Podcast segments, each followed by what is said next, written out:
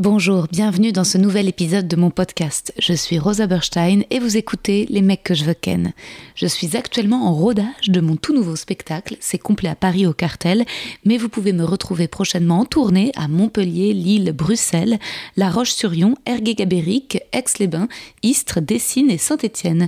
Tous les liens pour réserver sont sur mon site internet. À bientôt. Hiring for your small business? If you're not looking for professionals on LinkedIn, you're looking in the wrong place. That's like looking for your car keys in a fish tank. LinkedIn helps you hire professionals you can't find anywhere else, even those who aren't actively searching for a new job but might be open to the perfect role. In a given month, over 70% of LinkedIn users don't even visit other leading job sites. So start looking in the right place. With LinkedIn, you can hire professionals like a professional. Post your free job on linkedin.com slash achieve today.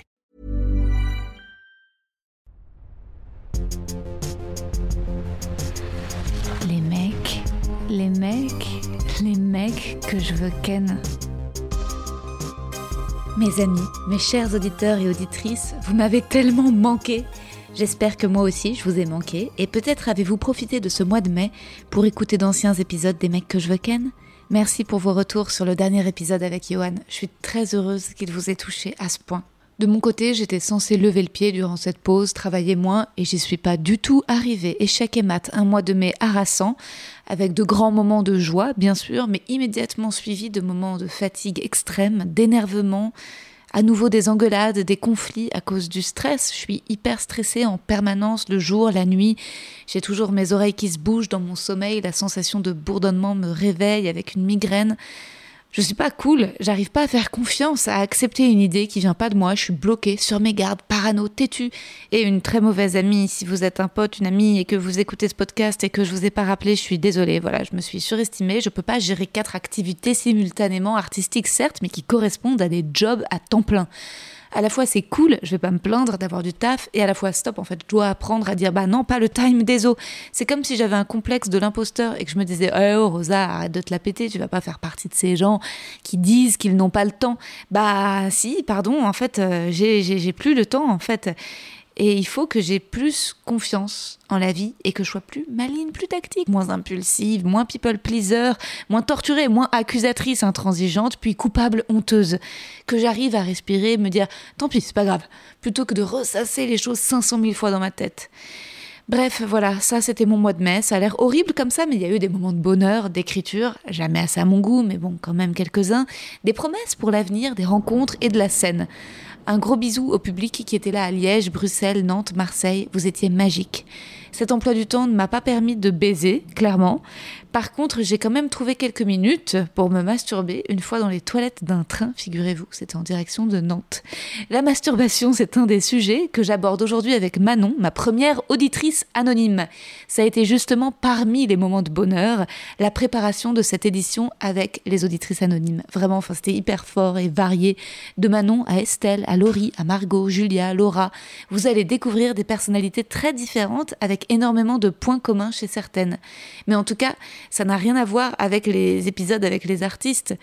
Pour le rappeler à ceux qui n'auraient pas euh, écouté les épisodes où, je le disais, en fait, euh, j'ai proposé à des auditeurs et auditrices euh, qui avaient lu mon livre, mon spectacle, enfin surtout des, des, gens qui écoutaient le podcast, de venir parler avec moi et se présenter. Et on sent chez certaines une timidité, d'autres une urgence en fait à dire des choses publiquement pour la première fois. C'est pas prémédité, étudier, c'est une parole très pure, très douce. Il n'y a pas d'objectif de promo, juste bah, la rencontre quoi, la relation parasocial de la podcasteuse à l'auditeur enfin matérialisé. J'avais reçu peu de candidatures d'hommes, seulement deux, je crois, et je les ai pas retenues. Mais je retenterai, je ferai une audition avec des auditeurs anonymes, promis. Là, j'avoue que les deux demandes que j'avais reçues étaient un peu bizarres. L'un m'expliquait trop pourquoi il fallait absolument que je lui donne la parole, et l'autre me demandait euh, de lui donner plus d'infos pour lui donner envie de participer à l'édition. Enfin bref, ça a été beaucoup plus simple de trouver des femmes, mais je ne doute pas. Je sais qu'il y a des oreilles de super mecs qui m'écoutent, et c'est beau aussi qu'on ne se rencontre pas forcément, que vous m'écoutiez sans jamais m'avoir parlé en face, que je vous imagine sans jamais vous avoir vu. Peut-être vous identifierez-vous à Manon dans sa modestie, ses doutes, ses passions. Bonne écoute. Aujourd'hui, je vais faire la connaissance de Manon. Dans sa candidature pour participer à cette édition, Manon m'a dit avec la plus grande sincérité qu'elle n'accrochait pas avec le podcast au début parce que le jingle où je fredonne les mecs, les mecs que je ken l'agaçait. Mais elle s'est accrochée, s'est attachée, a lu mon livre, l'a aimé, est venue au spectacle donc et est même allée jusqu'à acheter la couverture lestée que j'avais recommandée dans un épisode. la totale. Manou est célibataire, elle a 22 ans, elle est née à Rennes en Bretagne mais a grandi en Mayenne dans les pays de la Loire. Manon est en licence de cinéma audiovisuel à Paris 3. Avant, elle a fait deux ans d'études de commerce et est aussi un peu partie à l'étranger. Son film préféré est Le fabuleux destin d'Amélie Poulain. Cela me donne un indice sur son caractère que j'imagine forcément un peu romantique. J'ai hâte à présent d'en savoir plus sur toi, Manon. Merci d'écouter et de venir dans mon podcast. Merci à toi, Rosa. Bah, c'est trop chouette. Déjà, est-ce que tu dors bien avec la couverture lestée Oui, franchement, super. vraiment, je, recommande parce que j'avais tendance à, faire des, beaucoup de sueur froide la nuit. Ah et, ouais? euh, Et à beaucoup de réveils nocturnes et tout ça. Ok. Et avec la couette listée, euh, je sens que j'ai un sommeil plus réparateur. c'est génial, t'as pris laquelle La blanche? Euh, La blanche, bah, celle que tu recommandais. Mais par contre, j'ai pris 7 kilos. J'avais peur que 9 kilos ce soit trop. Ah oui, non mais moi laisse tomber, je suis à celle à 11 kilos. oui, oui, j'ai vu dans tes stories. Ouais, ouais. Mais 11 kilos, non, j'avais trop peur. Euh. Mais en fait, 7 kilos, c'est très bien. Ouais, 7 kilos, c'est parfait. 11 kilos, j'ai vu, moi, euh, c'est vraiment... j'ai l'impression d'être dans une camisole, quoi. Oui. Et ça me fait du bien, quoi. Ça me fait du bien, sauf là, t'arrives bien à dormir avec elle quand il fait chaud ou un peu moins? Euh, Un peu moins. un peu moins, ouais, c'est vrai. Il faudrait une couette lestée d'été. Ah ouais, est-ce que c'est possible une...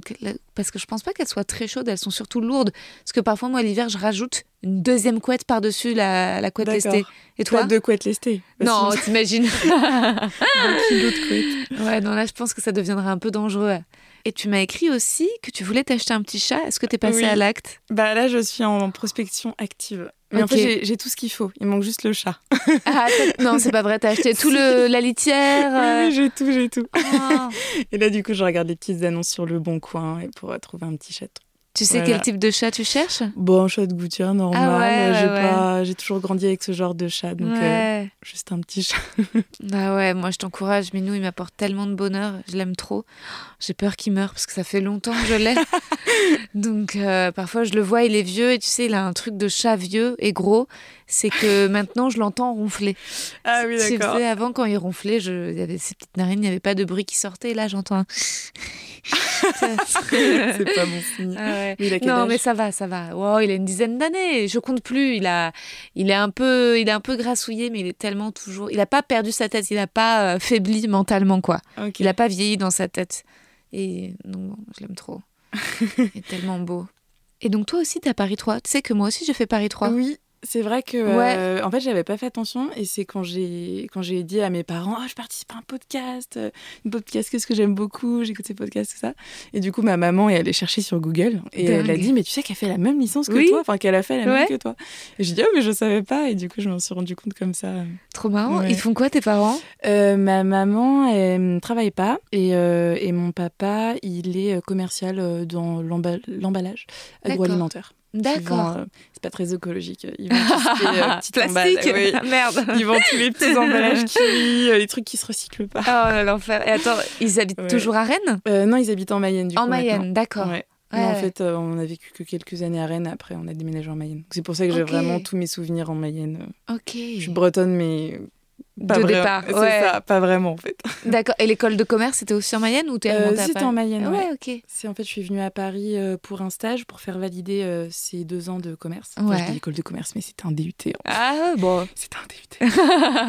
c'était pas une grande école. mais oui, oui, mais du coup, je suis montée à Paris pour enfin monter à Paris, l'expression. Ouais.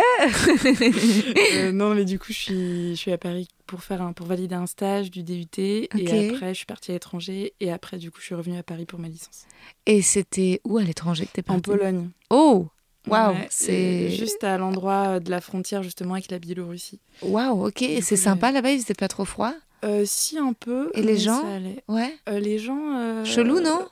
Pas très ouvert. Ah bah ouais, c'est très Euh, très euh, catho-intégriste, ouais. euh, très un peu... Ouais, Enfin, ouais. sauf dans les villes, sauf à Varsovie, mais la Oui. Pologne euh, Exactement. de base, elle est, elle, est, elle est un peu flippante. Hein Exactement. En fait, euh, on était dans la partie vraiment un peu tradie, Wow. des gens un peu racistes, un ouais, peu bah oui, complètement. Ouais, ouais, ouais. ouais. Et, et puis par contre, du coup, on a voyagé un peu quand même pendant l'Erasmus. Et on est allé à. Cracovie, Varsovie. Et on s'est rendu compte qu'en fait, Oui. dans ces villes-là, les gens étaient vachement plus chaleureux.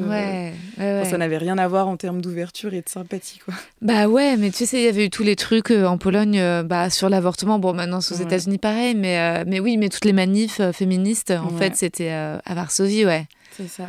Ouais, le- la mentalité est pas du tout la même en Ouais. fonction du Grand Est et de, du- plutôt du sud de la Pologne. Mais t'étais contente quand même Parce que moi, j'imagine que les, les voyages à l'étranger, c'est bien quand tu pars un peu, genre l'Amérique du Sud ou là, le fin fond de la Pologne, c'est un peu du rail, quoi, non? C'est vrai, c'est vrai. Mais en fait, je voulais partir dans les pays de l'Est. Au début, je voulais plutôt l'Allemagne, Autriche, euh, un peu ces pays-là.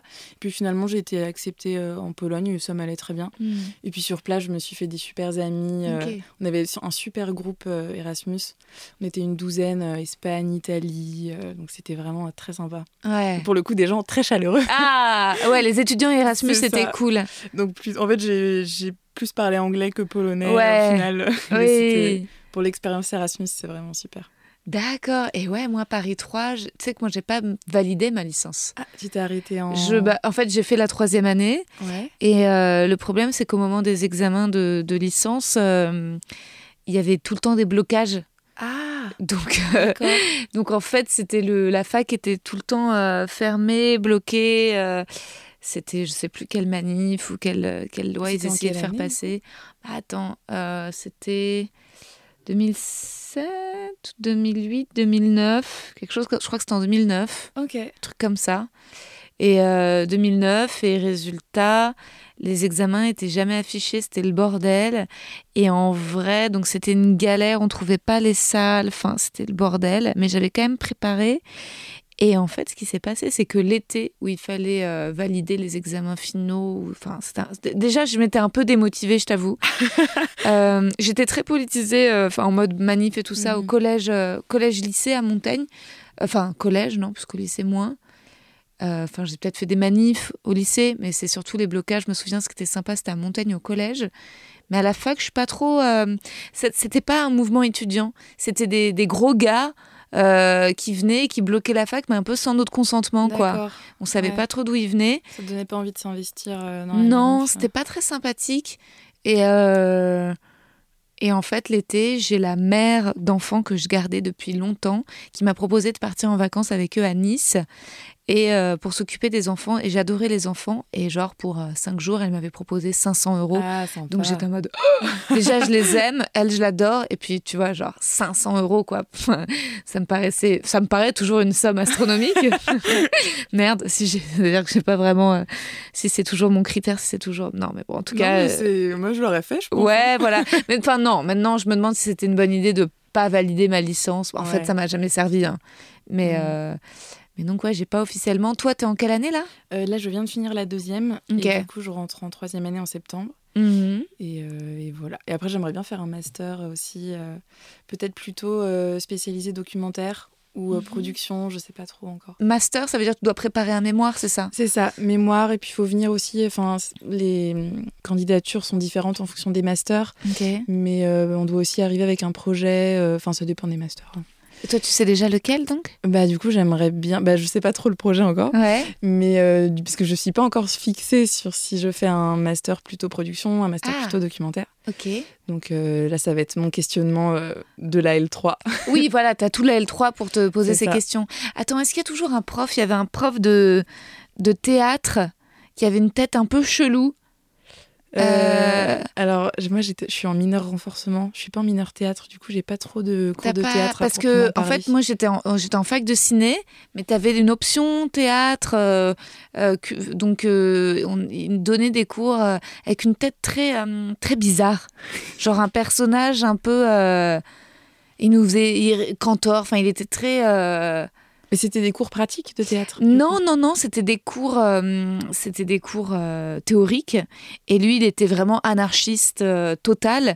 Donc, il pensait que le théâtre devait être un art gratuit ou extrêmement accessible, très peu cher, qu'il fallait mettre fin au théâtre bourgeois pour le rendre vraiment sincèrement populaire. Et ce qui est marrant avec ce prof, c'est que je sais pas pourquoi, il avait, il m'aimait bien bah parce que il savait que je faisais du théâtre et tout. Enfin, on s'entendait. J'avais dû faire de bons devoirs, mais on s'était parlé. Puis après, il m'a suivi. Il est venu me voir à la petite loge. Il est venu me voir dans les premiers plateaux de stand-up que je faisais. Et c'est marrant parce que c'était évidemment un gars qui avait pas euh, les réseaux sociaux du tout. Euh, on avait échangé par mail mais donc il devait s'informer sur internet tu vois et il était il m'avait suivi puis on s'était recroisés dans la rue et voyez très enfin donc j'avais l'impression qu'il aimait vraiment ses élèves et le théâtre quoi. D'accord. Bah, ça me ça, te dit rien. Non je suis désolée. Après, je sais que euh, là, j'ai pas mal de profs qui font un peu partie de la nouvelle génération. Ah, enfin, pas mal de profs qui ont 30 ans, euh, moins de 40 ans, c'est sûr, ouais. qui du coup étaient élèves, ont fait leur doctorat, leur thèse, et enseignent maintenant. Et du coup, euh, il y a toute une génération. Ouais, de jeunes profs. Ouais, c'est ça qui était. Je pense que du coup, ils ont validé dans les années 2010. Donc, c'était peut-être en fait des. Bah, c'était peut-être des collègues des à moi. collègues à toi. Enfin, des camarades. des camarades. je Est-ce que je m'étais fait des potes à la fac? Pas trop. Hein. Parce que moi, j'étais. À l'école du studio d'Anière en plus d'être à la fac. Donc franchement, je faisais mon école de théâtre et la fac, j'allais super vite. Je restais pas trop. Non, il y avait un prof, mais les profs aussi étaient jeunes, un peu comme euh, ils avaient aussi la trentaine. Euh, T'avais un prof, c'était. Est-ce que tu as ce cours euh, esthétique de l'image? Oui, oui, incroyable. Oui, ouais, super secours. Ouais, ouais, carrément. J'ai eu euh, celui que j'ai, je sais pas quel âge il a. Mais, euh, mais ouais, il est. Il fait que des. Est-ce que le mien, il faisait que des analyses sur Freud et un peu psychanalytique? Ah non. Ah non, Il parlait pas trop de Freud. Non. Ah ouais. Nous, il montrait plein de dessins de la Renaissance et genre, il disait, bah voilà, ça c'est le, le, le, sein de la Vierge et en gros, c'est le lait de Jésus, mais c'est ah. le c'est Oui, euh, euh, le peintre qui. C'est le sperme, le désir. Enfin, c'est Oui, c'est- hyper loin, quoi. Ah oui, je me enfin, on a eu ce genre d'analyse aussi, mais du coup pas avec ce prof-là, mais, mais c'est le même genre d'analyse qu'on qu'on a ouais. pu faire aussi. Mais c'est surtout en L1 qu'on fait les, les peintures et tout ça. Ouais. Et en L2, euh, c'est plus des, des théories, enfin ça dépend des semestres. Ouais, ouais, ouais, mais ça m'avait vachement. euh, ouais, c'était hyper intéressant, quoi. Enfin, il y avait des cours un peu de. Bah, donc, un peu, t'apprenais des trucs de la Bible ou de religion, mais pour Mhm. comprendre les peintures, quoi. C'était hyper Mhm. intéressant, ouais. Carrément, ouais, ouais, ça fait partie des cours que j'aime beaucoup aussi. euh. Et donc, toi, tu te diriges plutôt vers la production ou le documentaire, mais c'est parce que c'est ta passion, les documentaires, ou parce que Oui, j'aime, Ouais, ok. j'aime beaucoup ça. Enfin, euh, je sais que le documentaire, euh, c'est, c'est le, un des genres de, au cinéma que j'aime le plus aller voir. Et euh, donc voilà, ça m'intéresse beaucoup. Enfin, le, le réel, d'une manière générale, m'intéresse. Hmm. Comment, Hmm. comment capter un moment le plus fidèlement possible. Je vois trop ce que tu veux dire. Moi aussi, je suis assez fan de documentaires. J'aime bien les documentaires sur les sectes. J'ai adoré Wild Wild Country euh, sur euh, Netflix. Tu l'as pas vu Ah, j'ai pas vu. Incroyable. Des frères euh, Duplass. Euh, ouais, ouais, vachement bien. Bagdan, Badwan, Yosho. Incroyable. Sur une secte aux États-Unis. Et c'est quoi ton documentaire préféré alors? Bah, j'aime beaucoup le, le cinéaste Raymond Depardon. Et du Ouais. coup, c'est plutôt des vieux documentaires. Tu vois, tous les documentaires qu'il a fait sur, sur la, la trilogie sur les vies paysans, que j'aime beaucoup celui-ci. Euh, notamment le dernier, La vie moderne, qui est vraiment bien parce qu'il est imprégné des deux premiers volets de la trilogie. Ouais. Et du coup, il y a aussi tout ce, toute cette réflexion sur le temps qui a passé. euh. Enfin, non, c'est vraiment... euh, c'est super. J'aime beaucoup ce cinéaste. Ah oui, j'avoue que moi, j'ai peut-être pas assez regardé de documentaires français. J'avais, j'aime bien les documentaires aussi sur l'évasion et la fraude fiscale. Et attends, il y avait, bah, il a eu l'Oscar. c'est comment la il Panthère des Neiges.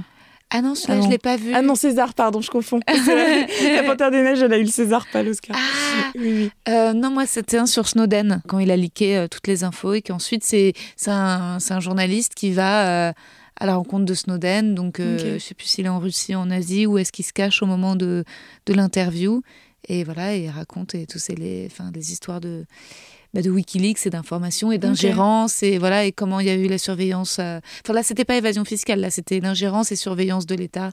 Et ouais, c'est passionnant. Ça, ça m'avait vachement marqué. Non, évasion fiscale, c'était un documentaire que j'avais vu au ciné. Non, c'était pas un documentaire anglais sur, euh, mais c'était hyper intéressant. Résultat, c'était mon dada pendant un temps. Tu sais, genre à chaque dîner, à chaque apéro, j'étais en mode bah ouais, mais le vrai problème. oui, bien sûr. Ah, mais il y en a eu un aussi sur les Panama Papers. Oui, oui. Bah oui, vachement bien. Vrai. Ouais, ouais. Mm, mais euh, c'est vrai que là, j'ai pas trop suivi les derniers documentaires qui sont sortis. Enfin, La Panthère Neige, du coup, j'ai beaucoup aimé. Mm. Mais euh, Netflix, ils en ont sorti plein aussi. Euh, T'as as tous les documentaires un peu d'horreur, un peu. Euh, T'en as un sur un hôtel à Los Angeles. je sais plus comment il s'appelle. le titre, c'est Hôtel machin où tous les, il y a que des camés, des drogués, euh, des prostituées. Enfin, c'est très et euh, il y a plein de gens qui viennent se suicider dans cet hôtel ou qui viennent disparaître dans cet hôtel.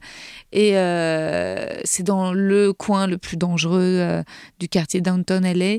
Et tu as cette histoire de cette jeune femme bah, qui disparaît dans cet hôtel en fait. Une fille, je sais plus si elle est adoptée ou pas, ou en tout cas elle y va et tu la vois faire des, stories. Où elle a un blog à l'époque et elle écrit sur sa dépression. Et puis en fait, ensuite, il y a son trajet. Et les dernières images qu'on voit, c'est elle dans l'ascenseur de l'hôtel. Et, et c'est des vidéos qui ont fait des milliers et des milliers de vues parce que les gens ont l'impression de, de, voir un fantôme ou de pas savoir si elle est en danger, de pas savoir sur quel bouton elle appuie. Est-ce qu'elle sort? Est-ce qu'elle rentre? Est-ce qu'elle est suivie? Est-ce qu'elle a peur? Est-ce qu'elle est en panique? Est-ce qu'elle est schizophrène? Est-ce qu'elle a pris des trucs? Est-ce qu'il y a eu un dédoublement de personnalité? Il y a tout un suspense autour. Euh. Ouais, ouais, c'est une espèce de documentaire policier, quoi. Mais moins réaliste que ce que tu décris dans l'univers de, de, Pardon, quoi. Moins peut-être. Euh, en fait, moi, ce que j'aime bien, c'est le côté un peu caméra cachée, tu vois. Mmh, c'est. Mmh, euh, limite, les gens, ils savent pas qu'on les filme. Hmm. Ça, j'aime bien. Mais, euh, mais euh, je me sens débile parce que tous les documentaires que tu cites, j'en ai vu oh aucun. Oh non, mais attends, mais tu rigoles. mais de pardon, moi je l'ai pas vu. Hein. Je connais de nom. Moi j'ai fait genre. Euh, ah oui, bien sûr, mais je l'ai pas vu le, documentaire sur les paysans. Non, non, non, non, je l'ai pas vu. Donc égalité. Et dans la littérature, tu m'as écrit que ton livre préféré, c'était Passion simple d'Annie Ernaux. Euh, pas, en fait, j'ai pas vraiment de livre euh, préféré. Mais, euh, mais c'est le livre en fait pour lequel j'ai eu un coup de cœur récemment. Du coup, comme j'avais pas de livre préféré en tête, je me suis dit bah je vais lui parler. oui, mais moi aussi j'ai beaucoup aimé. tu vois, je l'ai lu, je l'avais. Mm. C'est vrai que c'est beau, mais je comprends mm. que bah, c'est peut-être un point commun qu'on a. C'est vrai que dans les documentaires ou dans Passion simple d'Annie Ernaux, il y a ce ton de réel quoi. C'est ça. Il y a cette parole à la première personne, il y a ce jeu. C'est peut-être pour ça que tu as aimé mon livre. oui, bien sûr. Mais carrément. Oui, Je m'envoie moi-même des fleurs, tu vois. Et bien justement, par rapport à, à, mon livre, je voulais revenir sur un truc que tu m'as que tu m'as écrit. En fait, tu m'as écrit dans ton mail. Attends, je vais revenir avant de parler du livre. Au départ, c'est marrant parce que c'est tout un truc, tu files de, de l'écoute du podcast jusqu'au livre. Et tu m'as écrit euh, au fil des écoutes que tu avais commencé à mhm. apprécier le podcast au titre étrange et osé, et t'écris d'abord toute gênée et presque honteuse lors de mes écoutes, je baissais le son de mon enceinte au moment de l'intro pour pas que mes voisins entendent. Je trop. Mais c'est génial. Mais non, mais tu, c'est, tu sais ce que tu disais au mais oui. début quand tu imitais l'intro. Ouais. C'était les mecs. Ouais. Je me dis mais ils vont me prendre pour qu'est-ce, qu'ils vont penser? Mais génial. Attends, tes murs sont vraiment fins. Comment Mais non, même pas. Mais je sais pas. j'avais, je sais pas. J'étais trop gênée. C'est fou, mais ça, ça m'amuse tellement. Tu sais que là, j'ai joué à hum, Nantes la semaine dernière et euh, au spectacle, j'ai eu euh, deux jeunes femmes. Je crois que tu es vraiment mon public, mon cœur de cible du podcast. C'est vraiment des jeunes mm. femmes, plus jeunes que moi en fait, la vingtaine. Et, euh, et qui n'osaient pas acheter le livre parce qu'elle me disait qu'elle avait peur que sa mère le trouve. Ah mais oui, oui, bah, je, comprends. Ouais. Enfin, ouais. Mais moi, du coup, c'est l'effet inverse. C'est que euh, au début, j'avais honte avec le podcast. Ouais. Mais après, le livre, mais j'étais, euh, je suis arrivée dans la librairie. Euh, j'ai même pas pris la peine de chercher où il était. J'ai dit directement, excusez-moi, je cherche le livre, les mecs que je vais connaître de Rosa Bernstein. je suis allée direct le demander. C'est génial. et la libraire a rigolé? Je crois que c'était un libraire. Ah. Mais oui, a fait comme si dans Ouais, ouais, il a pas. après, dans le, dans le métro, je le tenais comme ça à la couverture pour que tout le monde voit.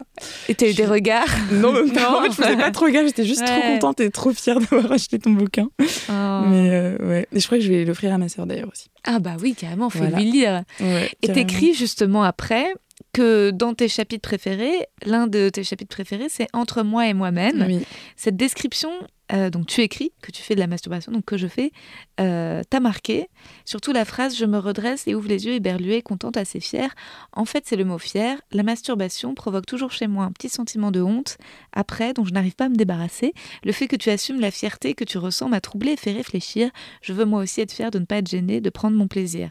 Donc, pour les auditeurs et auditrices qui nous écoutent, j'ai pas cité un passage de mon livre, j'ai cité un passage du mail que m'a envoyé Manon euh, quand j'ai demandé aux gens si c'était intéressé pour venir dans le podcast. Et ça m'a euh, bah, frappé à nouveau euh, ta sincérité. Et je me suis dit, oh waouh, parce que moi j'ai une image, euh, enfin, des jeunes de ton âge, comme hyper libérés. Enfin, et donc ça me touche et je me suis dit, ah ouais, mais même donc une jeune femme de 22 ans peut encore a priori ressentir mmh. de la honte en se masturbant. Et, mais, donc je suis contente que maintenant ça aille mieux. Mais comment t'expliques ça? Bah, Justement, parce qu'en plus, bah, en plus en, le verbalisant dans le mail, du coup, j'ai encore plus réfléchi au sujet. Et en fait, je l'explique pas.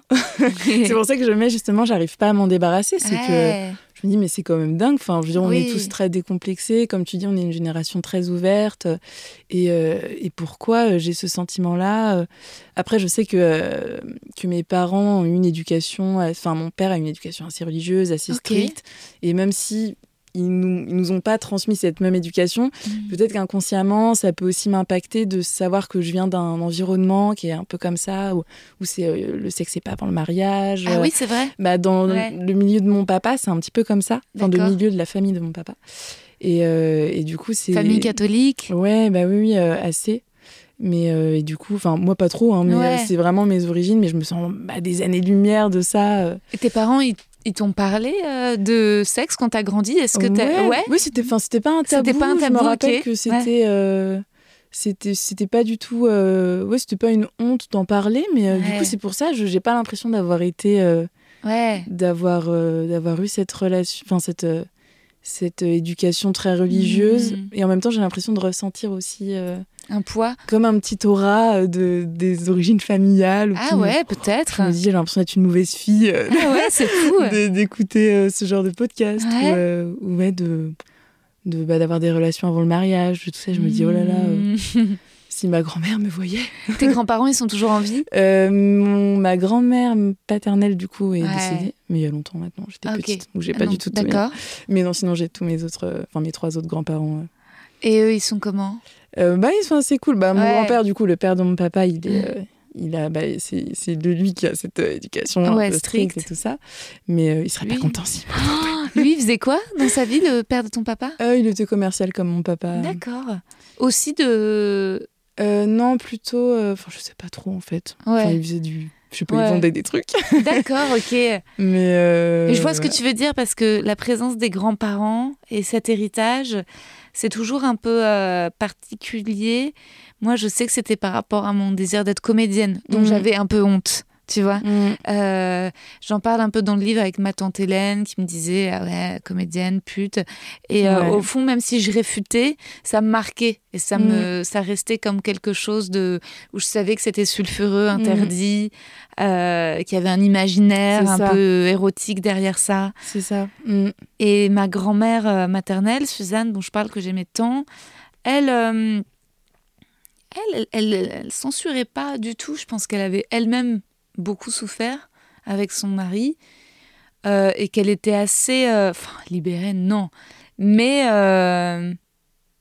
en fait, je crois qu'elle avait une image de moi tellement comme la bonne fille, la bonne élève, que euh, j'ai été très très très triste quand elle est décédée, mais elle était très vieille, elle avait plus de 80, elle avait 93 ans.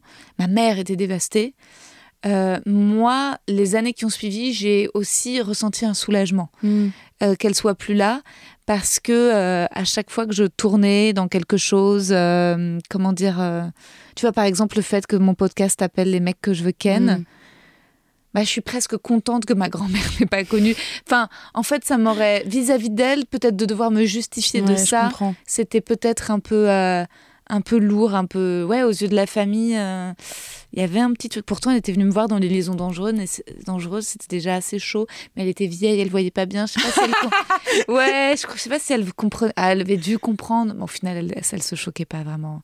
Non, non, elle se choquait pas vraiment. Oui, elle était comment cette adaptation en fait? Parce que j'ai pas vu de captation. Il y, a une, y a une captation? Non, il n'y a pas eu de captation ah, des liaisons dangereuses. Ouais, c'est hyper dommage. Ouais, ouais, c'est hyper dommage. Il y a pas eu. C'est très dommage. Il y a eu un documentaire, il y a eu des répétitions qui ont été filmées. Puis ensuite, il a été question de captation après. Et puis, je sais pas, euh, c'est un manque de temps où le producteur avait proposé, mais il y avait certains comédiens qui voulaient pas. Enfin bref, et là, ça s'est pas fait. Ah, ouais, c'est vraiment dommage. Ouais. Mais euh, bah oui, surtout qu'il faut des traces, des vidéos. Mais bon, c'était, oh, après, c'était une expérience vécue extraordinaire. Mm. Ah, tu me fais penser, j'ai un pote comédien qui tourne en ce moment avec John Malkovich. Il faut absolument que je lui donne mon bouquin pour qu'il le donne à John. mais euh, en tout cas, ouais, c'est étonnant ce truc de honte. Ouais. Moi, j'avais pas en tout cas, ce que je sais, c'est que je me suis masturbée hyper tard, quoi. Mais moi aussi. Toi aussi? Ah, mais oui, mais oui, mais non, mais c'est marrant que t'en parles parce que je me rappelle que pour moi, je, je comprenais pas où était le clitoris et tout ça. Et du coup, je me disais, mais c'est quand même dingue, faut que j'essaye quand même. Et je me rappelle de plusieurs tentatives et d'essais ratés je, je comprenais pas euh, où est-ce qu'il fallait aller, je comprenais pas. Euh, et, euh, et, un jour, j'ai vraiment essayé. Je me dis, bah là, cette fois-ci, il faut vraiment que j'arrive à avoir un orgasme par moi-même quand même. Je vais pas toujours dépendre de quelqu'un. et, et je me rappelle de, de me dire, mais en fait, c'est c'est génial et en fait c'est limite mieux quand tu le fais toi-même ah bah oui. je me rappelle de d'une d'une surprise comme enfin d'une surprise en me disant mais mais c'est génial en fait. Euh, pourquoi je suis passée à côté de ça euh, Je crois que j'ai dû le faire à 17 ou 18 ans pour la première fois. Euh. Enfin, même, ouais, pas avant. Hein. Oui. Donc, ouais. Oui, oui, moi, pareil. Enfin, peut-être. oh, ouais, 17. Première. En tout cas, pas à 15, c'est sûr. Pas quand j'étais en seconde. Mm. Ouais, en première, j'ai commencé. Mais au départ, oui, j'y arrivais pas. J'avais peur d'avoir mal. Je sais pas si tu vois ce truc. en fait, et d'ailleurs, le premier copain que j'ai eu, euh, Michael, qui faisait des super cunis, je me souviens que au moment de jouir, j'avais euh, peur que ce soit trop intense, que ça me fasse mal. J'avais, je comprenais pas la sensation, quoi. ah, c'est marrant. Ouais, j'avais un petit peu, j'arrivais à ce plafond et je me crispais et au lieu de me laisser aller, de d'embrasser le, fait que voilà, ça allait, euh, ça allait. Euh, arriver à un climax, j'avais peur que le climax me, me, me torde. Enfin, tu vois, c'était. D'accord. Ouais, ouais, j'avais peur de ça. C'est intéressant comme. Euh, comme euh, euh, comment on dit Préavis? Ouais, bah parce qu'en fait c'était bizarre au final d'entamer une sexualité avant mm. même de m'être euh, masturbée quoi. Mm. J'ai eu tu vois des, un premier copain avant même d'avoir pu découvrir mon corps et de mm-hmm. comprendre et j'ai appris avec lui et puis surtout j'ai compris avec lui que lui il avait déjà quand même une connaissance euh, mm-hmm. de son corps, de ses désirs, de ce qu'il voulait qui était bien plus avancée que la mienne quoi. C'est vrai que bon, j'ai l'impression, tu penses que ça change? T'as pas de petits frères, de petites sœurs qui peuvent témoigner euh? Si, j'ai une petite sœur qui, euh, alors elle, bah en fait, je suis pas, je suis pas très proche d'elle. Mmh. Enfin, on se, on se voit. Oui, non, mais j'avoue, moi, c'est jamais une question que j'ai posée à ma petite sœur. Quand bah, en fait, je sais que, bah, je sais qu'elle a déjà une sexualité, elle a déjà un copain. Là, elle a mmh. un deuxième copain. Enfin, c'est tout récent. Ah waouh. mais, euh, mmh. mais ouais, c'est vrai que je parle pas non plus frontalement avec elle de ce genre de choses. En tout cas, je suis trop contente si toi, après avoir lu ces pages, tu t'es dit ah non, mais en fait, c'est quelque chose dont il faut être fier. Bah oui, moi mm. justement, peut-être que je trouve qu'il faut toujours être fier de réussir à jouir. Enfin, je me dis en fait, c'est quand même à chaque fois une victoire, tu vois. Mais oui, oui. c'est vrai. En général, euh, quand on le fait tout seul, euh, c'est une victoire. Parce qu'on maîtrise, euh, bah ouais. c'est rarement un ratage. Ouais, ça peut, ça peut arriver, mais c'est plus rare. Et ensuite. Donc là, tu as 22 ans. Et en fait, j'ai 23. Quand, ah euh, tu m'as écrit, entre-temps, joyeux anniversaire. non, c'était tout début mars. Ah, ah mais c'était... Euh, bah, c'était le lendemain de quand je suis allée te voir au spectacle. C'était mon petit cadeau d'anniversaire à moi-même, ton spectacle. T'es un amour. Et euh, alors, les mecs, justement, est-ce que tu t'es dit, après la lecture de ce livre, quels sont, voici les mecs que je veux ken? Oui, ouais. quels sont les mecs que je veux ken? Quels sont les mecs que toi, tu veux ken? Eh ben, Je veux ken beaucoup de mes amis. Mais non. non, mais en fait, c'est-à-dire que pour moi, la, la frontière entre amitié et, euh, et, amour, elle est très, très poreuse. Enfin, je... Parfois, j'aime tellement mes amis, je me dis, mais oh, je les aime trop. et, euh, et c'est vrai que c'est quelque chose que je me suis posé, euh, enfin, que je me pose beaucoup. Et voilà, je me dis, mais. Ouais, enfin, j'ai du mal à parfois à faire la. La distinction. faire la distinction. je vois ce que tu veux dire. Je suis un peu amoureuse de mes amis, en fait. Mais ça, bah, je le ressens. C'est beau comme phrase, mais parfois c'est un peu. Euh, Ouais. C'est un peu bittersweet. Mais oui, je vois ce que tu veux dire euh, de, de, tomber. Alors, moi, est-ce que je suis déjà tombée amoureuse d'amis? Non, je vois le sentiment de. Tu partages un mm. moment de complicité et résultat, ça met euh, un point d'interrogation mm. sur le fait de. Est-ce que c'est censé aller plus loin si on s'entend bien? Mm. Moi, ça me l'a souvent fait dans le travail. Oui. En fait. C'est-à-dire. Euh, euh, je rencontre un mec et si jamais on travaille ou on écrit ou ensemble ou on rigole, eh ben, je vais avoir naturellement envie de euh, faire l'amour avec lui. Alors qu'au départ, mais le rire, ça, provoque de la complicité bah, ouais. aussi. Hein. Oui, mm. la gentillesse. Euh, oui, oui, ça me, ça me faisait ça avec le, le, bah, celui qui produisait les premiers épisodes de la saison 1 à Reski. Oui, puis j'ai vu que dans, dans ton livre, enfin j'ai lu dans mhm. ton livre que tu disais aussi qu'à un moment donné, tu avais une longue relation avec quelqu'un où vous essayiez d'écrire. Oui, le... Oula alors je prêt parce que j'ai dit le vrai prénom. Ah le personnage, le nom du personnage, c'est Rick. et oui, absolument, c'est ça. C'était qu'à la base, c'était censé être un, un coup d'un soir. Et en fait, c'est le fait de travailler ensemble sur l'écriture mm. d'un film euh, qui a créé euh, une complicité. Et puis, euh, c'était flatteur de sentir qu'un mec s'intéresse autant à toi. Je sais que j'ai besoin de plus admirer pour m'admirer. Ah, c'est intéressant, ouais. Bah, moi, j'aimerais bien idéalement être admirée autant que j'admire. Ça serait, j'étais un peu comme toi avant, c'est-à-dire en fait, en effet, je pensais que j'avais plus besoin d'admirer que d'être admirée. Je pense que j'ai besoin d'être admirée, mais idéalement, j'aimerais que ce soit égalité, quoi. Oui, bah oui, ça c'est. Oui, dans le rêve absolu. Dans le rêve absolu, t'as envie d'un mec euh, qui t'admire, mais qui soit pas, qui se mette pas en infériorité, quoi. Mm. Mm-hmm. Ils sont bien les mecs en fac de ciné? Euh, ouais, ouais, ça dépend. Euh, je réfléchis. Euh, ouais, bah oui, oui. Moi, je sais pas pourquoi, j'avais pas le souvenir de méga de, beaux gosses euh, ou quoi. Beaucoup de geeks, beaucoup de nerds. Ouais, un petit peu. Ah il, y a, un petit pourcentage de, de, ça, on va pas se mentir. Ah ouais, ouais, ouais. Mais il y a aussi des gens hyper intéressants, oui. du coup, qui, qui sont hyper cultivés, qui ont plein de références sur, euh, sur plein de choses. Et du coup, c'est très stimulant intellectuellement. À partir de la L2, j'ai trouvé qu'il y avait. En L1, il y avait beaucoup de gars avec leur coffret Star Wars. ouais, c'est toujours comme ça. Ouais. C'est vrai que la L1, je pense qu'il y a un peu un tri qui se fait à la fin où les gens qui. Qui... qui étaient là un peu par hasard. Ouais, ou qui se disaient, bon, vraiment, on va juste parler. Oups, pardon, j'ai touché le micro. qui, euh, des gens qui veulent juste parler de cinéma. Enfin, il y a quand même une petite partie un peu audiovisuelle, où il y a une partie un peu production quand même. Euh, Enfin, c'est pas, c'est pas que du fun. Et je pense qu'il y, y, a une partie des gens qui se rendent compte à la fin de la L1 et qui se réorientent. Donc déjà, on a un peu moins euh, entre la L1 et la L2. Hmm. Mais oui, c'est vrai qu'il y a, y a, ce genre de personnes. Mais moi, je, je, je, je, préfère le genre de personne qui est stimulante intellectuellement, qui a plein de références sur plein de choses. Oui, voilà. on a besoin hmm. d'apprendre un petit peu sans qu'il sans qu'il étale sa confiture, mais où tu te dis ah, d'avoir des discussions intéressantes quoi. On peut pas on peut eh passer une soirée euh, à parler euh, d'un cinéaste ou euh, exactement. Ouais, des atomes mm. crochus. Et oui, c'est dur. Il faut vraiment trouver quelqu'un avec qui il a des atomes crochus, des choses en commun, des mm. discussions, même des débats où là je suis pas d'accord. Euh, bah, c'est ce que oui, euh, je décrivais. Euh, c'était ce qui avait de cool dans la relation avec le personnage de Rick, c'est que on avait des discussions sur le cinéma qui étaient infinies. Mm. Au départ, mon éditeur, quand j'ai écrit le chapitre, il m'a dit wow, il y a beaucoup de rêves là. Il me dit c'est pas la peine que je cite tous ces réalisateurs. Je dis ben si si si, j'ai voulu les garder. Bah, ça fait pas. C'était ça l'histoire d'amour. Sinon c'est quoi une histoire d'amour? Enfin, tu vois dans les films, parfois, tu comprends pas pourquoi les personnages tombent amoureux. Et bon, ils sont tous les deux beaux. tu te dis, ok, ils doivent être attirés mm. l'un par l'autre. Mais, mais en fait, parfois, il se trouve que là, c'était vraiment le projet commun et euh, la passion commune, quoi. La passion mm. commune euh, qui fait qu'on aurait pu devenir amis. Après, on n'était pas. Pourquoi je suis pas devenue amie avec ce mec? Il était un peu dans la compète, en fait, aussi. Ouais. Ouais, ça, c'est un truc qui peut. Euh, tu parlais des. des... Comment t'as dit? Parce que je connaissais pas cette expression l'équivalent des red flags, les, les stops. Les turn-off Les euh, turn-off. Oh, je sais pas, je crois que c'est un truc de boom ce terme. Je pense que ah c'est genre le red flag des années 80.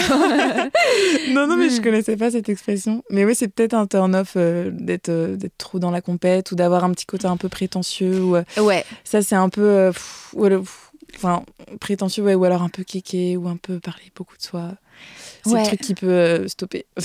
ouais, lui, il écoutait, euh, il, était, euh, il était sûr de lui, mais pas forcément si prétentieux. Enfin, ici, il avait un ego quand même. il avait un ego de ouf, et surtout, il se mettait un peu en rivalité quand même, quoi. Ou alors, ça devenait compliqué de faire un projet ensemble. ouais, en fait, c'était comme s'il voulait me voler quelque chose de mm. moi. Je sais pas comment mm-hmm. dire. Je l'ai pas écrit dans le livre, mais je l'ai revu euh, quand même euh, des années après, quatre ans après. C'est comme ça que j'ai su qu'il avait euh, tous ces problèmes avec sa femme. Quand on s'est revus, je lui ai dit que j'écoutais Sarah Silverman. Il a dit mais moi j'écoutais Sarah Silverman avant toi. C'est un truc.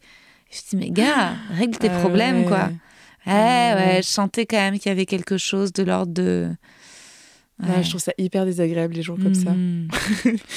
bah ouais, c'est-à-dire c'est toute l'ambivalence des artistes et qu'à la fois hmm. bien sûr tu as envie d'être euh, en couple avec un artiste parce qu'il te hmm. comprend et qui fait la même chose que toi et en même temps le risque c'est d'être en rivalité avec cet artiste parce que finalement c'est qui qui fera son film le premier, c'est qui qui écrira son film ou sa série, qui le produira. Et d'ailleurs, quand ça s'est terminé cette histoire avec Rick, c'était le moment où je voulais à tout prix euh, écrire un court métrage sur Corvol et je lui avais dit, ouais, ça se ferait. Et j'étais très arrogante. J'avais dit, bah, tu verras. De toute façon, notre film, ça s'est pas fait, mais moi, je vais faire mes projets, moi, je vais faire mes trucs, euh, de toute mhm. façon. Et en fait, pendant les deux années qui ont suivi, où j'arrivais pas vraiment à trouver une prod pour ce moyen métrage, euh, ni un financement, j'avais en plus un peu l'humiliation de me dire. Euh, euh, je voulais lui prouver que moi je réussirais pas lui. Mhm. Euh, c'est terrible. Hein. Peut-être aussi un peu la rancœur de la fin de la relation qui est mélangée avec exactement. tout ça et du coup ça fait un petit euh, un petit melting pot. Ouais, exactement. Mhm. Mais c'est pas. Après oui, t'as aussi en effet des gars qui savent tout mieux que toi, qui sont sûrs d'eux et qui savent. Et tu peux rien contredire. Mhm. Mais ouais ouais, c'est insupportable. Ouais ouais ouais. Ouais qui savent mieux que toi, qui sont sur d'eux, qui te donnent une petite leçon, qui ont un avis supplémentaire. Mmh. Oui, puis si leur avis, enfin si t'es pas d'accord avec leur avis, mmh. ils partent du principe que toi t'es dans l'erreur et que de toute façon c'est leur avis qui est l'avis euh, référentiel. Ouais. Et ça, euh, ça c'est c'est compliqué. C'est compliqué et c'est nous aussi qui sommes exigeantes parce qu'en face, dès qu'un mec doute, le problème c'est qu'ensuite il manque de confiance aussi mm. parfois. Et les mecs doux et gentils mais qui manquent de confiance, ils se laissent un peu gentiment piétiner et ils sont un peu malheureux, un peu déprimés et ils sont. C'est tellement dur de trouver un. Juste ouais. ouais Toi, t'as déjà eu un petit copain avec qui ça s'est bien passé? Euh, Ouais, j'avais. Euh, j'étais un an avec un garçon. C'était euh, juste après le lycée. Et euh, ouais, en fait, on, bah, on se ressemblait beaucoup, euh, on avait beaucoup d'humour. Euh, voilà, on, aimait, on était assez soci sociables.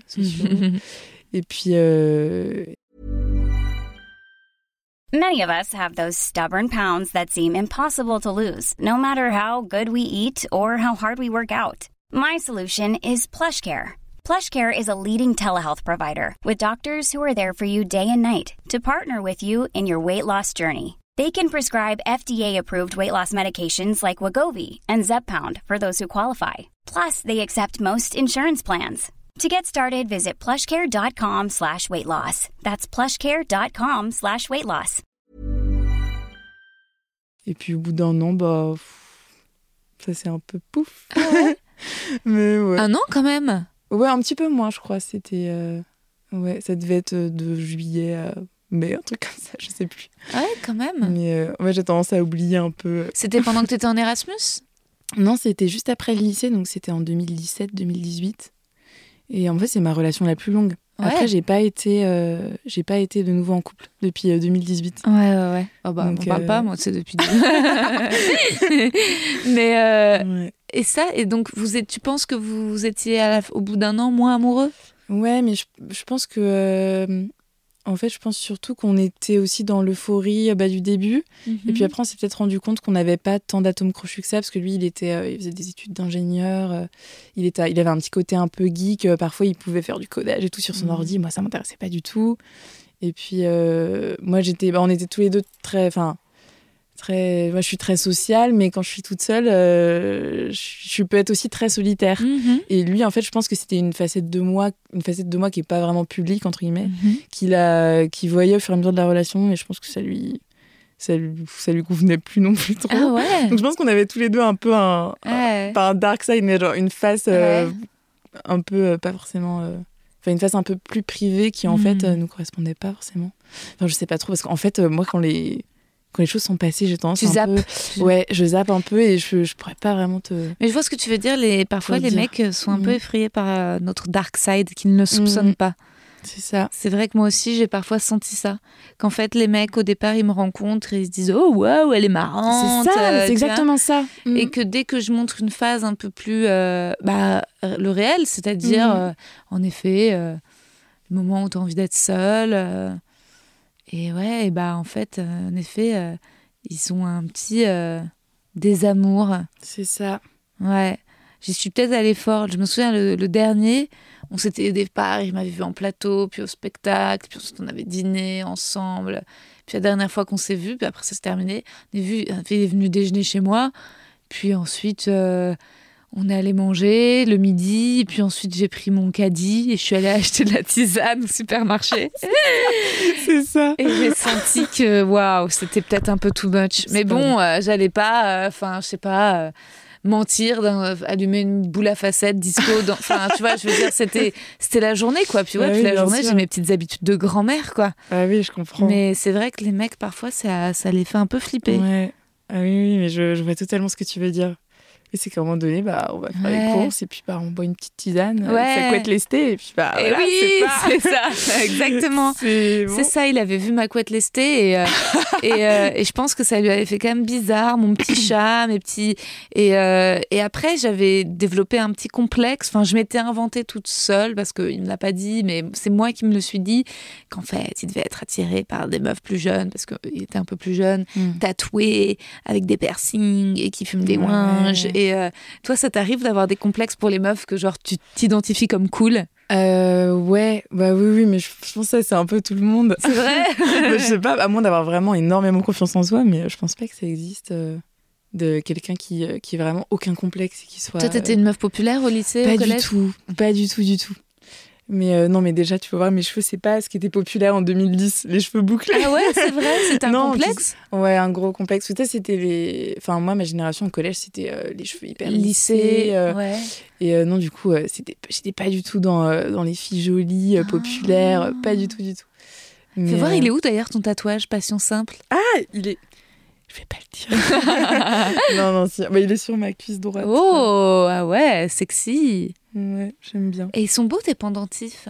Ah, ça, c'est à mes, bah, c'est à mes grands-mères, tiens. Ils sont, sont très très jolis. J'en ai un, c'est arrière-grand-mère maternelle et l'autre, euh, grand-mère paternelle. C'est un cœur dans une cage Oh, et un sifflet. waouh, c'est hyper joli. Et euh, c'est dingue, t'étais complexée par tes cheveux. Bon, pour les auditeurs et auditrices, Manon a des magnifiques cheveux bouclés, blonds, dorés, comme un ange. et, euh, et pourtant, c'était une sorte comme quoi, hein, on est toujours complexé par quelque carrément, chose. Carrément, ouais. Bah, ça, c'était mon gros complexe, en fait, les Ok. cheveux. Et tu- justement, tu te faisais pas des lissages Euh, si, j'en Ouais. avais fait une ou deux fois, je crois, mais, mais je me rappelle, j'en avais fait un chez le coiffeur. Après, j'avais tanné mes parents pour avoir le lisseur. Et, euh, et en fait, le Mhm. lisseur, j'avais fait toute seule et c'était moins bien que chez le coiffeur. Du coup, j'étais très déçue. Et, euh, et du coup, après, j'étais un peu vexée. Mais le lisseur, je m'en suis plus trop servi. Ouais. Au grand désarroi de mes parents qui disaient Mais oh, tu nous as tanné pour avoir le lisseur. Ouais. Ça y est, tu l'as. Et puis, en fait, tu l'utilises pas. C'est vrai que moi aussi, je les lissais comme des Ouais. bâtons mes cheveux pour qu'ils soient Mhm. tac et tout avec deux mèches. Bah ouais, c'est ça, c'était la mode. en- Mm. Enfin, ouais. C'est l'adolescence, quoi. De toute façon, tu veux ce que t'as pas. Mais oui, bien sûr. T'avais Ouais. d'autres complexes à part les cheveux? Euh, D'autres complexes euh, Pas. Non, enfin. ouais, un complexe un peu d'être au monde, je pense. Enfin, Ah euh, je sais pas. Je me sentais pas toujours à l'aise. Mais un complexe précis comme ça, euh, pas forcément, non. T'avais des bonnes notes? Euh, ouais, ça dépend. Ouais, j'étais un peu là. T'étais une bonne élève Ouais. Bah, pff, pas. Ouais, ça dépendait des années, mais. euh, Mais ouais, globalement, j'avais des bonnes notes quand même. Ouais, oui, oui. Mhm. Je, je validais pas à 9-10. Ça va. T'étais quel type d'amoureuse euh, au collège et au lycée Ah, très romantique. Ah Moi, ouais. tous mes amoureux, c'était amour secret, Bien euh, sûr. tout, euh, toute la maternelle, toute la primaire. Ok, dès la euh, ouais. maternelle Ah oui, oui, oui, hein, c'était ultra secret. Et Ça, c'est rare. C'est que moi, aussi, dès la maternelle, mais c'est pas même au tout le collège, monde. Ouais. mm, oui, c'est vrai, maternelle aussi. Et t'avais un journal intime? Non, euh, justement, je réfléchissais à ça parce que du coup, je me, je me rappelais dans ton bouquin les, les morceaux de journal intime avec les fautes d'orthographe. Là, c'est trop mignon. je, euh, je suis amoureuse de Thomas ou je sais plus Ouais, ce que tu veux c'est ça. Oui, mais c'est ça qui m'a touchée. C'est euh, je voudrais être l'amoureuse de Thomas, mais je n'y arrive pas. Et je trouvais ça trop touchant. mais, mais voilà. Donc, sur ça, j'ai j'ai été touchée aussi par tes passages où tu parles de, de quand tu étais enfant et tout ça. Ah ouais, c'est vrai. Tu m'as écrit sur le passage des, des cookies. Oui, oui, oui aussi. Mais ça, c'est, euh, ça rejoint un peu le temps qui passe. Hmm. Enfin, c'est euh, que j'aime bien aussi dans les documentaires. C'est euh, puis dans tous les films où, euh, par exemple, La La Land, quand le temps passe et ils se revoient. Et en fait, je suis en train de spoiler le film. Pardon. enfin, Si vous n'avez pas vu La La Land, regardez La La Land. Mais je vois ce que tu veux dire par rapport au temps qui passe. C'est vrai que c'est c'est une sensation. c'est vraiment ça la vie. hein. Euh, c'est regarder euh, devant et derrière, sur le Mhm. côté, mais voir les choses et leur évolution. Euh, c'est vrai que c'est pour ça que moi j'aime autant euh, les parapluies de Cherbourg. Je sais pas si tu l'as vu. Oui, oui, oui. Je l'ai vu il y a très longtemps d'ailleurs. Faut que je le regarde. Bah ouais, c'est pour la nouveau. scène de fin, quoi. Mm. C'est pour vraiment le, la vie qui est passée et qui les a séparés. C'est Et- ça. Ouais. Et moi, le, le film, je trouve, qui représente le plus ça, c'est Les Bien-Aimés de Christophe Honoré. Ouais, j'ai beaucoup aimé ce film. J'adore ce film. Ouais, c'est une vraie chronique sur, euh, je sais pas, Ouais. sur 20 ans, 30 ans. Et à la fin, qu'elle revienne sur les lieux de la rencontre avec son amoureux, qu'elle remette les chaussures, ce genre de petits Mm. détails. Moi, ça me. pff, je me suis beaucoup d'emphase là. Ah oui, non, c'est D'en parler, ça Oui, me. c'est Catherine Deneuve. Ouais, bien Et sûr. elle est amoureuse de. Et c'est joué par le réalisateur. euh, Je sais plus. Je sais que dans la. Tu sais, c'est un. Comment C'est pas un tchèque ou un hongrois Comment il s'appelle ce réalisateur? Et je sais son personnage, c'est Jaromil dans le film, mais j'ai pas le, j'ai pas le nom de l'acteur. Ah, je le retrouverai. Je le retrouverai. C'est un réalisateur euh, euh, qui a un accent incroyable. Mm. Et ensuite, sa fille, c'est donc Chiara Oui. Mastroianni, mais c'est tellement beau ah oui, aussi. c'est trop beau. C'est trop beau. Regardez les bien-aimés. Oui. Ne, ne, ne restez pas sur le fait qu'on vous a raconté toute une partie. Il faudra couper. Et c'est vrai, c'est mon film préféré de Christophe Honoré, Ah, moi Les bien aussi. aimé. Ah oui, ouais, oui. ouais. Et après, les chansons d'amour. Ouais, je crois que les chansons d'amour, j'avais, j'avais trouvé ça, les trouvé ça divertissant et les chansons étaient belles, mais un peu moins euh, touchant. Mais parce que les chansons ont été écrites avant le film. Et en fait, le... ils ont construit le film autour des chansons. Contrairement au Bien aimé. euh, Où où Alex Bopin c'est- adapté au scénario. pour le film, c'est Ouais, ça. Mais les chansons d'Alex Bopin, elles sont trop belles. Mais oui, oui. Ouais. Et ça, c'est mon grand drame. Ouais. C'est que Alex Bopin et Christophe Honoré ne font plus, ne travaillent plus ensemble. Ah, Apparemment, oui, j'ai oui. dans un article qu'ils se sont brouillés. Ah travaillent plus ensemble et euh, ça me rend trop triste. Bah, c'est peut-être pour ça que depuis, euh, Christophe Honoré fait de moins bons films. Ah, Ah, j'aime beaucoup Chambre 212 et Plaire aimer courir vite. Eh ben attends, est-ce que je les ai vus? Mais il n'y a pas le charme des musiques. Ouais. Il n'y a pas le charme des Ouais. musiques. Ah oui, ils se sont brouillés. Ah, Ouais. C'est dommage. Ouais, ouais. Mais du coup, maintenant, il prend des musiques euh, qui existent déjà, mais je trouve que c'est. Ouais, il y a la petite touche en moins. Ah, y a la c'est- touche c'est en tout aussi bien. hein, les... Enfin, moi, j'aime beaucoup Chambre 212, le choix Ouais. des musiques, mais Ah, il manque dommage. euh, le, le petit truc des bien-aimés. Mm. Et tu m'as écrit, oui, les cookies, c'est ça? Oui, bah, c'est- justement tout ça. Je digresse beaucoup, pardon. Non, non, non, Mais, pas du tout. euh, T'excuses pas, c'est le but du podcast, c'est digresser. Mais oui, c'est marrant, ça m'a tellement touchée que cette petite nana, elle me dise euh, qu'en fait, c'était le clitoris. Mais oui, c'est ce clitoris, ce fameux clitoris, quoi. Je suis trop contente de te rencontrer, Manon. Je vais passer au petit questionnaire de Proust. Yes, avec plaisir. Je suis désolée, j'espère qu'on va pas entendre des, des gargouillis parce que comme j'étais un peu agitée de venir au podcast, j'ai Oh. pas trop mangé parce que sinon je suis stressée. Et du coup, j'espère qu'on n'entendra pas les. Mais non, pas du tout. La qualité que tu préfères chez un homme? Bah, en fait, le truc, c'est que j'ai déjà. Oui, il faut répondre court en plus. Non, mais en fait, je réponds. Enfin, j'ai déjà réfléchi à- aux Ah. questions. Et, euh, et en fait, moi, c'est pareil pour hommes et femmes. Oui. C'est euh, c'est le- les gens qui mettent à l'aise. Enfin, qui sont Ah. pas. euh, Moi, j'aime bien être à l'aise parce que je suis facilement mal à l'aise. Du coup, les gens qui te mettent tout de suite à l'aise en te disant Ah, tu veux boire quoi Machin, euh, pose tes affaires là et tout. Moi, ça me met hyper à l'aise Ah et, euh, et j'adore ce, ce genre de personnes. Mais c'est pas vraiment une qualité en fait. Si, c'est l'hospitalité. Ouais, c'est ça. c'est- Mais même c'est en dehors d'une maison, Ouais, mais, euh, oui. juste quand il n'y a pas de, de gêne, il n'y a Mais pas c'est de une grande flottement. intelligence sociale du cœur, quoi, de, de mettre quelqu'un à l'aise. C'est ça. Et Bien vraiment, c'est ce que je préfère. Les Ah gens, ouais. et puis les gens où le dialogue est fluide tout de suite. Bien sûr. Tout de suite, ça me met à l'aise. Le principal trait de ton caractère. Bah, je dirais que je suis très, euh, très sociale, Hmm. euh, peut-être un peu trop, parfois un peu exubérante. Ah bon? Je sais pas. Un peu trop? Qui te dirait ça? Je sais pas. Parfois, je me trouve lourde. Ah ouais? Sérieux? Mais euh, ouais, parce que, je suis Genre trop- parce que justement, je veux, je veux pas être mal à l'aise. Du coup, je compte, je compte, je parle, je fais. Mais t'as raison, c'est génial, c'est Ouais, trop bien d'être comme ça. T'es vivante? Ouais. Ah non, pas trop, franchement. Ce que tu apprécies le plus chez tes amis? Je pense leur intelligence, enfin le fait qu'on est qu'on puisse Et avoir tu vas des... coucher avec eux. je vais vous ken. non mais en fait euh, non mais vraiment leur intelligence quoi qu'on peut avoir des discussions euh, jusqu'à 4 heures du mat euh, en parlant de bah, de films, euh, débattre sur euh, les films qui sont en compétition au festival, on n'est pas Mm. d'accord avec ça enfin ce genre de ouais ce genre de débat euh, ça me enfin je- voilà ça me- leur intelligence j'adore euh, j'adore côtoyer leur intelligence Moi, mes amis sont cons. Non, je Non, Adrienne, elle est évidemment intelligente, mais je sais pas si c'est ce que je préfère chez elle, son intelligence. Euh, je pense que c'est sa froideur que je préfère. C'est terrible hein, de dire ça, mais Ouais. bah ouais, mais c'est ça me rassure, ça me fait du bien. Euh, tu vois, je- justement, les amis trop intenses ou, ou si je sens qu'une amie m'aime plus que moi je ne l'aime, ça m'angoisse. vois. ah oui J'ai pas- Ah, je te rejoins tu vois ce que totalement je veux dire ouais ouais ouais je peux pas vous recevoir trop d'amour de la part d'une amie ou trop de, euh, de qu'elle ait besoin d'être là. J'ai besoin qu'il y ait de l'espace. ok je Et comprends euh, tu vois? Oui c'est vrai que- du coup, pourquoi la froideur Ouais, et donc Adrienne, euh, alors après, elle a un truc qui m'énerve, c'est que souvent je l'appelle, elle répond pas, puis elle me rappelle. Et elle, souvent, elle a des problèmes avec son téléphone, c'est insupportable. Mais, euh, mais ensuite, elle me rappelle et on se rappelle. Et, on et ensuite, euh, et si je sais plus, on s'envoie des messages et puis que elle me dit un truc chou et que je lui renvoie un truc euh, un peu débordant d'amour, au lieu de me renvoyer un truc, elle répond rien. Et c'est pour ça que je l'aime. C'est pour cette petite barrière de pudeur, tu vois. C'est quand je renvoie genre trop d'émoticônes cœur, je sais qu'elle les reçoit et que ça la dérange pas et qu'elle elle aime bien, mais elle n'a pas besoin de répondre derrière. ok Alors que si elle m'aurait répondu derrière, j'aurais été saoulée. Tu vois, je sais pas comment te dire. je crois que je vois je vois ce que tu veux dire ouais C'est une, euh, une petite. euh, petite gestion Ouais, exactement, une gestion du love. la gestion du love Ton principal défaut bah je pense que c'est ça c'est que parfois je, je, suis dans- je suis tellement sociale que j'en deviens lourde Mais donne-moi un exemple, j'arrive pas à t'imaginer lourde. bah je sais pas je Tu peux parle être beaucoup maladroite? Ah oui ça oui je suis maladroite ouais. Ah, autant euh, autant dans les paroles que physiquement parfois oh, mais ça, c'est- le charme. Ouais.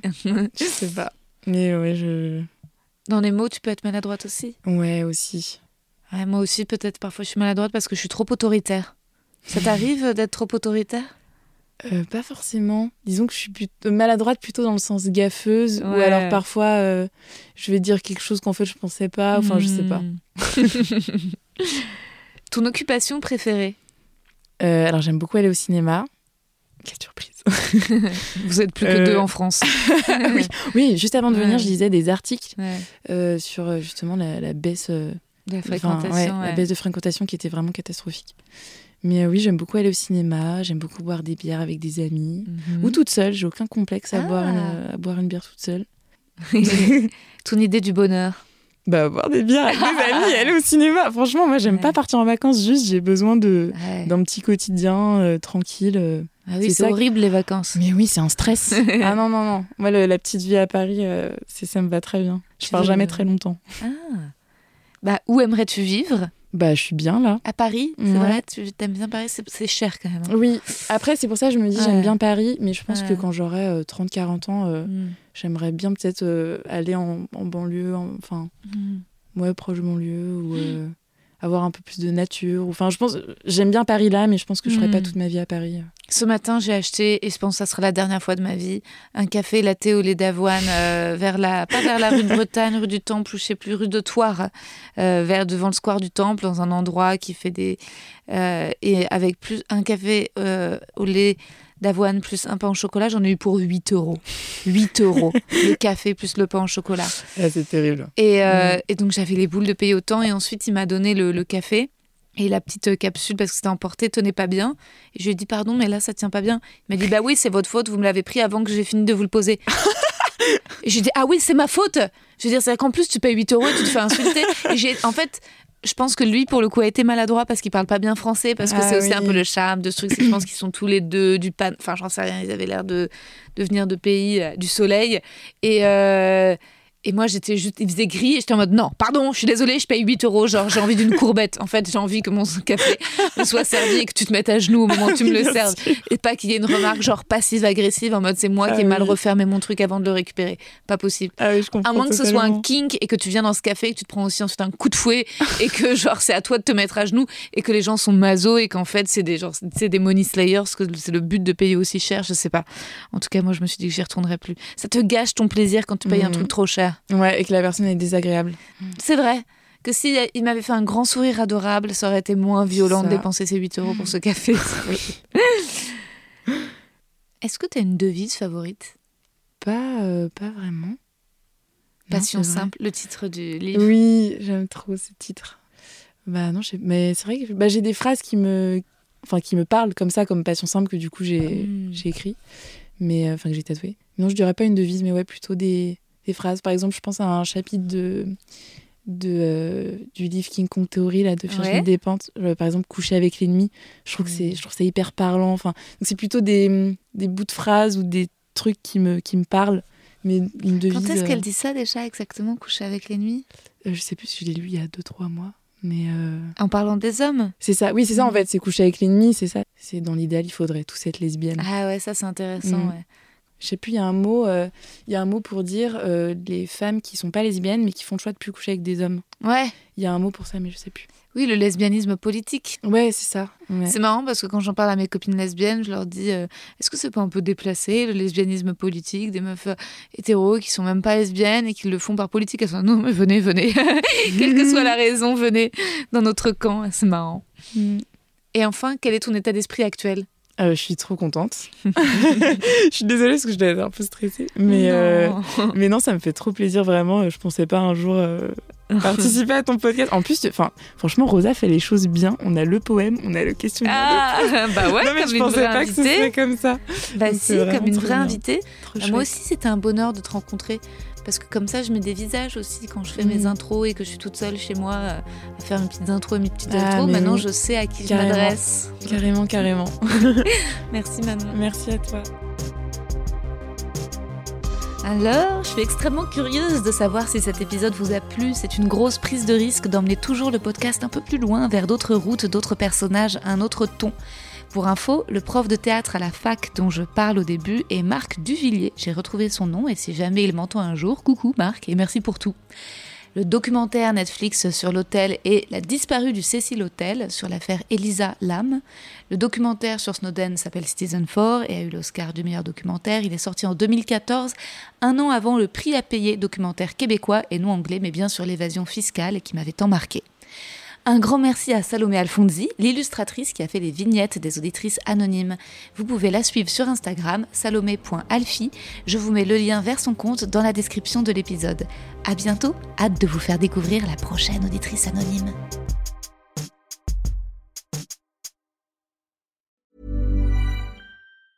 Hey, it's Danny Pellegrino from Everything Iconic.